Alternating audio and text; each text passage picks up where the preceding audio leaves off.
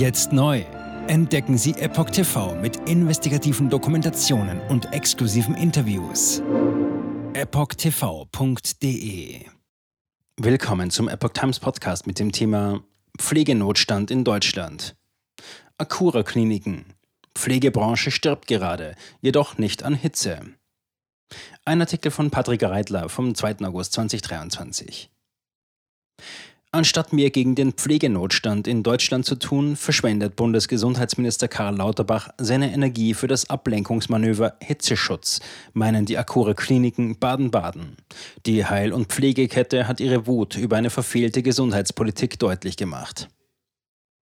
Die Akure Kliniken Baden-Baden, AKBB, haben Bundesgesundheitsminister Professor Karl Lauterbach, SPD, mit schweren Vorwürfen und abfälligen Bemerkungen überzogen.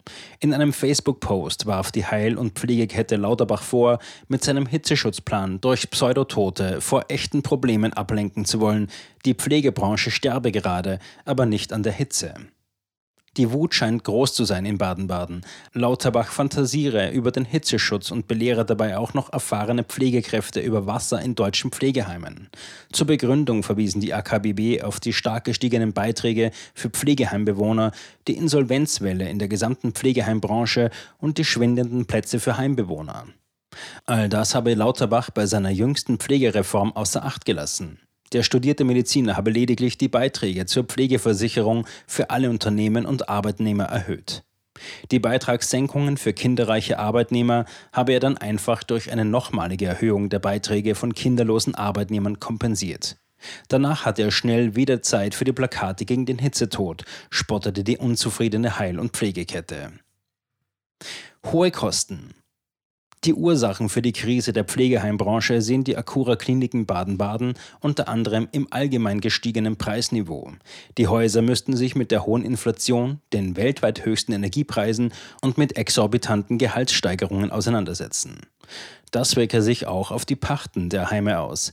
Die Pflegehäuser seien gezwungen, die höheren Kosten über Eigenanteile an ihre Bewohner weiterzureichen. Der Monatsbeitrag für ein Pflegeheim sei im ersten Halbjahr 2023 um 15,8 Prozent gegenüber dem Jahr 2022 aufgeschlagen. Durchschnittlich seien 2548 Euro verlangt worden. Das wiederum könnten sich viele Bewohner nicht mehr leisten und verließen die Heime bzw. zögen gar nicht erst ein. Also blieben wiederum Plätze unbesetzt und die Heime geraten in weitere finanzielle Schieflage, beschreiben die AKBB den Teufelskreis. Zu wenig Fachkräfte. Dazu komme noch der Mitarbeitermangel. Auch dieser verhindere, dass mehr Heimplätze angeboten werden könnten. Das bedeutet einen weiteren Einnahmeverlust für die Pflegeheimbranche. Im Januar 2023 fehlten nach Berechnungen des Pflegedienstleisters MyCareFriend mehr als 35.000 Pflegekräfte. Nach Angaben des Statistischen Bundesamts könnte die Lücke in der stationären Versorgung bis zum Jahr 2035 auf rund 307.000 Pflegekräfte anwachsen. Im gesamten Pflegebereich würden dann sogar eine halbe Million Pfleger fehlen. Wie die Epoch Times berichtete, hatte es im Kalenderjahr 2022 einen Rekord der Krankschreibungen unter den Pflegekräften gegeben. Gesundheitsarbeiter hatten fast 60 Prozent mehr Fehltage als der Durchschnittsarbeitnehmer. Die Ampelkoalition versucht, Lücken durch ausländische Fachkräfte zu schließen. Knapp 19.000 Plätze allein bei den Branchenriesen betroffen. Die mit all dem einhergehende Insolvenzwelle habe allein bei den großen Pflegeplatzanbietern in den ersten drei Monaten des laufenden Jahres beinahe 19.000 Plätze betroffen, schreibt die AKBB unter Berufung auf das Onlineportal pflegemarkt.com. Das hatte in seinem Insolvenzradar bereits Anfang Mai von Insolvenzverfahren bei den Ketten Doria GmbH, Convivo Holding GmbH, Curata Care, Hansa Pflege und Residenzen GmbH und Novent Pflege und Betreuung berichtet. Zahlen zu den kleineren Pflegeheimbetreibern mit unter 1000 Plätzen hatte das Portal dabei noch nicht einmal berücksichtigt.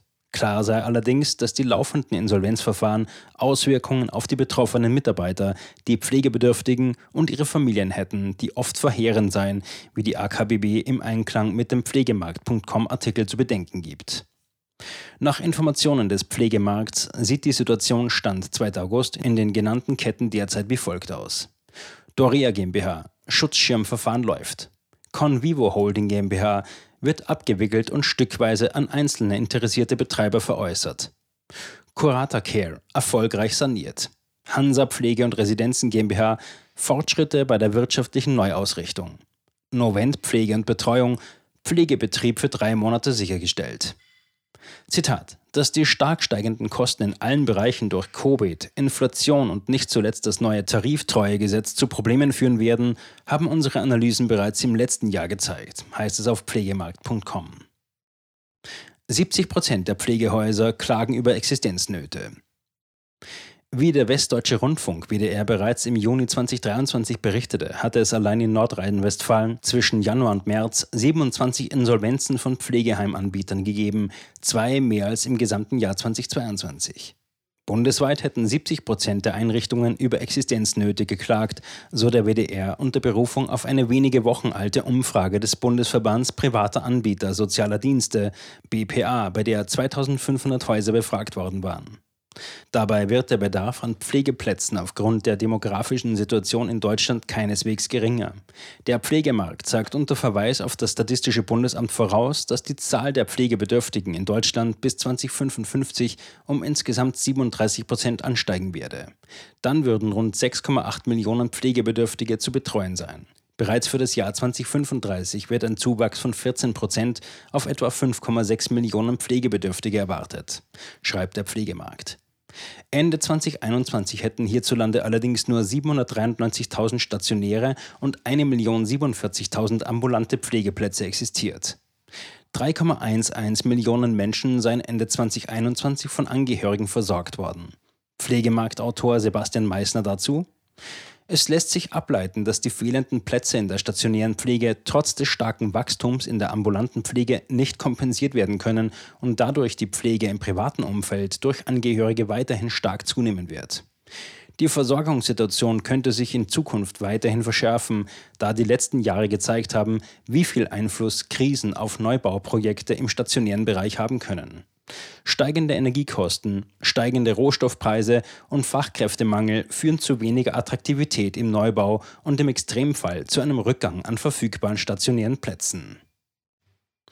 Jedem ist klar, dass dieses System zusammenbrechen wird.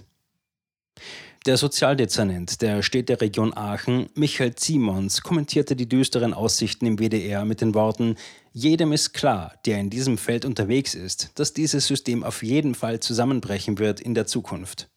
Das Gesundheitsministerium NRW aber lehnt nach Informationen des WDR höhere finanzielle Hilfen und einen Stabilitätspakt ab. Im Internet unterhält das bevölkerungsreichste Bundesland aber immerhin einen Pflegewegweiser als erste Anlaufstelle. Der Suchbegriff Pflegenotstand führt auf den Internetseiten des Ministeriums für Arbeit, Gesundheit und Soziales NRW allerdings zu null Treffern. Anders beim Bundesgesundheitsministerium. Hier finden sich im Pressebereich seit dem 2. Juni 2022 immerhin sechs Reden zum Thema Pflege aus dem Munde von Karl Lauterbach. Das Wort Pflegenotstand fiel dabei einmal. Jetzt neu entdecken Sie Epoch TV mit investigativen Dokumentationen und exklusiven Interviews. Noch heute kostenfrei anmelden und völlig unverbindlich testen. Sehen Sie jetzt gratis den weltweit ersten Dokumentarfilm zur ESG-Bewegung Der Schattenstaat. Wer hat die Kontrolle? Eine originale Epoch Times Produktion. Besuchen Sie uns auf epochtv.de. Politiker machen Gesetze CEOs machen Gewinne. Doch das ändert sich jetzt alles. Die Zukunft passiert nicht einfach so. Die Zukunft wird von uns gestaltet, durch eine mächtige Gemeinschaft wie Sie hier in diesem Raum. Wir haben die Mittel, um den Zustand der Welt zu verbessern. Es gibt eine wachsende Bewegung, die Unternehmen, Regierungen und globale Institutionen zusammenbringen will. Ihr Ziel ist es, sich mit Themen wie Klimawandel, Rassismus, Ungleichheit und Waffenkontrolle zu befassen. Diese Bewegung nennt sich ESG. Wie funktioniert sie? Und wie wird sie unser Leben verändern? Bändigen wir die Wall Street nach unserem Willen? Oder sind wir diejenigen, die manipuliert werden? Man muss Verhalten erzwingen. Und bei BlackRock erzwingen wir Verhalten.